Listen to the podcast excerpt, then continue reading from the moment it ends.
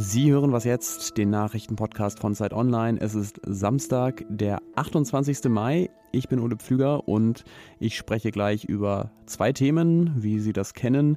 Zum einen schlingert die AfD auf ihren Bundesparteitag im Juni zu und zum anderen geht es hier gleich um eine der Kehrseiten von mehr Elektroautos. Erstmal kommen hier die Nachrichten. Ich bin Susanne Heer. Guten Morgen. Bei der Jahresversammlung der amerikanischen Waffenlobby NRA in Houston hat Donald Trump vor einem vollbesetzten Saal die Waffenrechte der USA verteidigt. Der ehemalige US-Präsident hat bei seinem Auftritt auch für mehr Waffen an Schulen geworben. Diese Woche sind bei einem Schulmassaker in der Kleinstadt Uvalde in Texas 19 Kinder und zwei Lehrerinnen getötet worden. US-Präsident Joe Biden hatte daraufhin strengere Waffengesetze in seinem Land gefordert. Trump sagte dazu, dass zynische Politiker nun die weinenden Familien ausnutzen, um die Waffenrechte einzuschränken.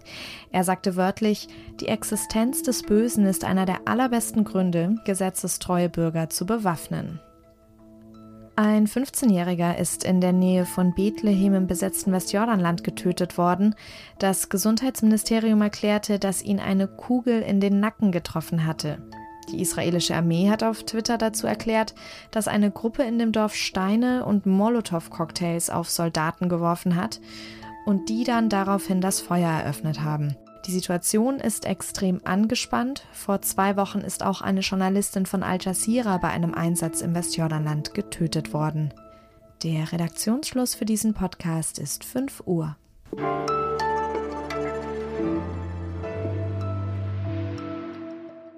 Im Juni steht der nächste Bundesparteitag der AfD an und dort wird sie auch eine neue Spitze wählen müssen. Im Moment ist ja Tino Kropalla alleine Parteichef, nachdem der andere Parteichef Jörg Meuthen dieses Jahr ausgetreten ist.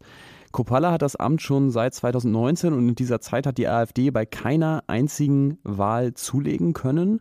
Und das führt natürlich auch dazu, dass er inzwischen mehr und mehr unter Druck gerät. Darüber will ich jetzt mit Tillmann Steffen sprechen. Der Politikredakteur ist bei Zeit Online und unser AfD-Experte. Hallo Tillmann. Hallo Ole. Das ist ja jetzt eine Gruppe von Kropalla-Kritikerinnen und Kritikern um die Bundestagsabgeordnete Joanna Kotar, die sich da organisiert hat. Was ist denn eigentlich Ihre Kritik an Kropalla? In erster Linie geht es da um Kropallas Haltung zu Russland. Man wirft ihm da eine zu große Nähe vor, zu wenig Distanz zu Putin.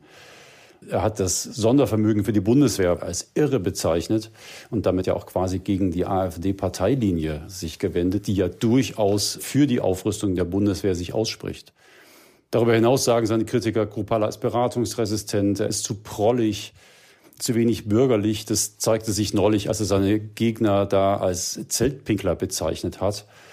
Diese Gruppe um Cotard, die will einfach eine AfD, die bürgerlich ist, die freiheitlich konservativ ist, äh, quasi so zu den Zeiten wie damals, als sie selbst in die Partei eingetreten sind, so 2013, 2014. Damals war der Parteimitgründer Bernd Lucke noch Chef und die AfD war sowas wie so eine äh, Professorenpartei. Und Kropala entspricht diesem Image einfach nicht. Du hast ja jetzt äh, viel rumtelefoniert, um Näheres über diese Anti-Kropalla-Bewegung herauszubekommen. Was war denn da dein Eindruck? Können die ihn wirklich in Gefahr bringen? Ja, es gibt äh, im Wesentlichen vier Köpfe. Also Cotard sagtest du schon, dann ihren Bundestagsfraktionskollegen Jürgen Braun, den Hamburger Landesvize Alexander Wolf und ein Berliner AfD-Politiker Frank Christian Hansel. Das sind die vier, die sich bisher öffentlich positioniert haben.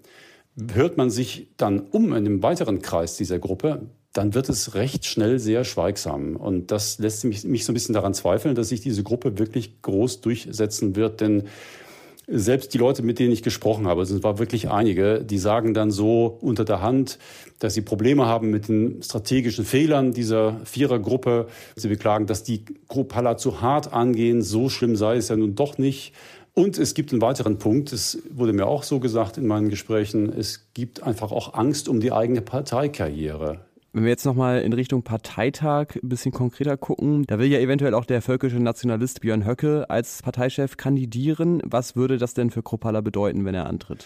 Zunächst hat das auch gravierende Folgen für die Partei an sich. Ich höre auch immer wieder Leute, die sagen, wenn Höcke in diese Parteiführung kommt oder vielleicht sogar in die Bundesspitze, dann trete ich aus. Und es geht ja hier wirklich um einen Erhalt der Mitgliederzahl in dieser Partei. Die Partei schrumpft ja. Mhm. Auch für Kropala hätte ein Antritt in Höckes natürlich folgen. Ähm, da muss man zunächst sehen, dass Kropala ja von den völkischen Flügel um Höcke quasi auch an die Spitze getragen wurde. Äh, in letzter Zeit hat dieser Pakt der beiden aber schon auch einen Riss bekommen.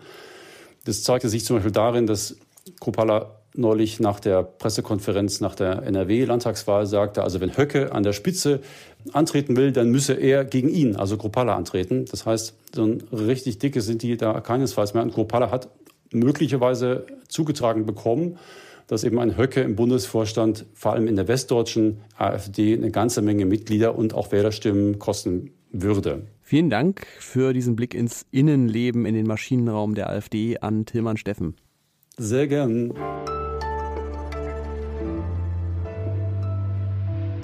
Alles außer Putzen. Wir sind hier wieder an der Stelle angekommen, an der es einen Tipp fürs Wochenende gibt, was mich ja zwischen all den schlechten Nachrichten immer sehr beruhigt ist es, Pflanzen, Blumen beim Wachsen zuzusehen.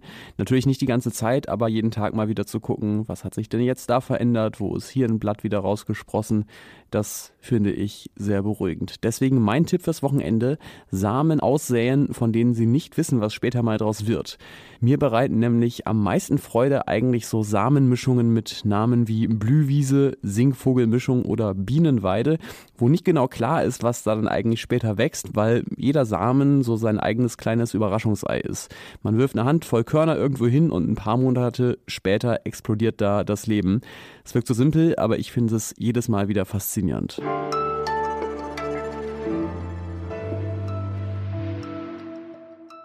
Wenn die Menschheit fossile Energieträger verbrennt, dann heizt das das Weltklima auf und einer der größten Gaslieferanten der Welt führt im Moment einen mörderischen Angriffskrieg in der Ukraine. Elektrischer Strom, am besten aus erneuerbaren Quellen, ist ein wichtiger Baustein der geplanten Energiewende. Aber er hat auch einen Haken, denn auch wenn er klimafreundlicher als fossile Energieträger ist, direkt umweltfreundlich und ethisch einwandfrei ist er in der Regel auch nicht unbedingt, denn wer Strom erzeugen, leiten oder verwenden will, benötigt dafür fast immer Metalle, zum Beispiel Lithium, Kobalt oder Nickel. Und die bringen alle möglichen ökologischen und auch ethischen Probleme mit sich. Dazu hat meine Kollegin Claudia Valentin aus unserem Wissensressort recherchiert. Hallo Claudia. Hi Ole. Du hast in deinem Text ja die Probleme bei der Förderung einiger Metalle zusammengefasst. Weil wir jetzt hier nicht so viel Zeit haben, kannst du vielleicht einmal am Beispiel Kobalt durchspielen, wo die liegen? Genau, also Kobalt ist in total vielen elektrischen Geräten, also Handys, Computern, Tablets. Es ist auch in Batterien von Elektroautos, zum Teil zumindest. Und bei Kobalt ist das große Problem, dass dieser Abbau größtenteils konzentriert ist in der Demokratischen Republik Kongo. Und dort gibt es eben in Verbindung mit dem Abbau von Kobalt viele Probleme, über die immer wieder berichtet wird.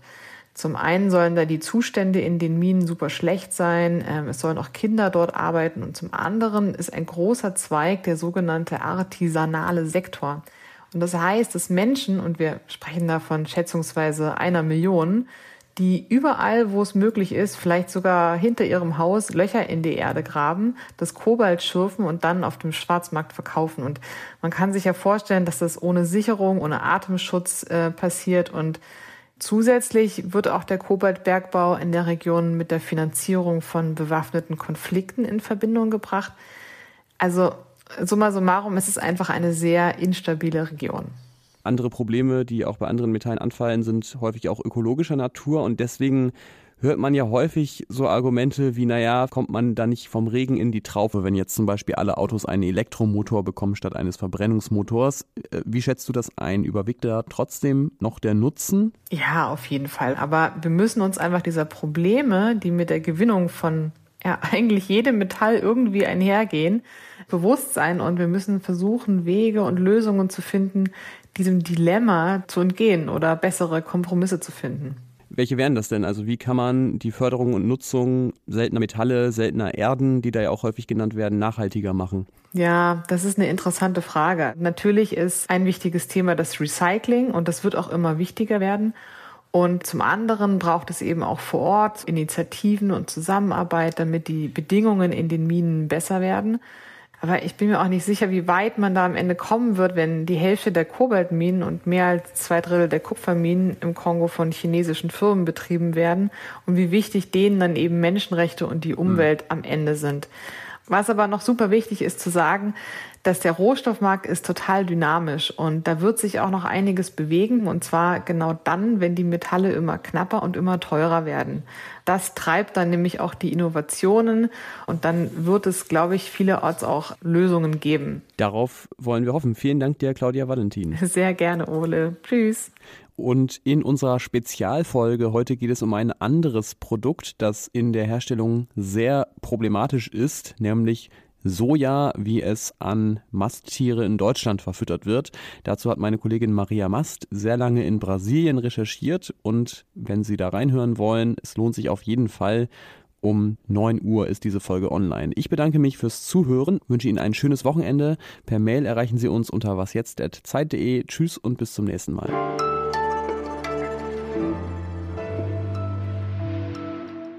Danke dir und dann schönen Urlaub, wenn es Urlaub schön. ist. Ist wahrscheinlich Gut. Urlaub, ne?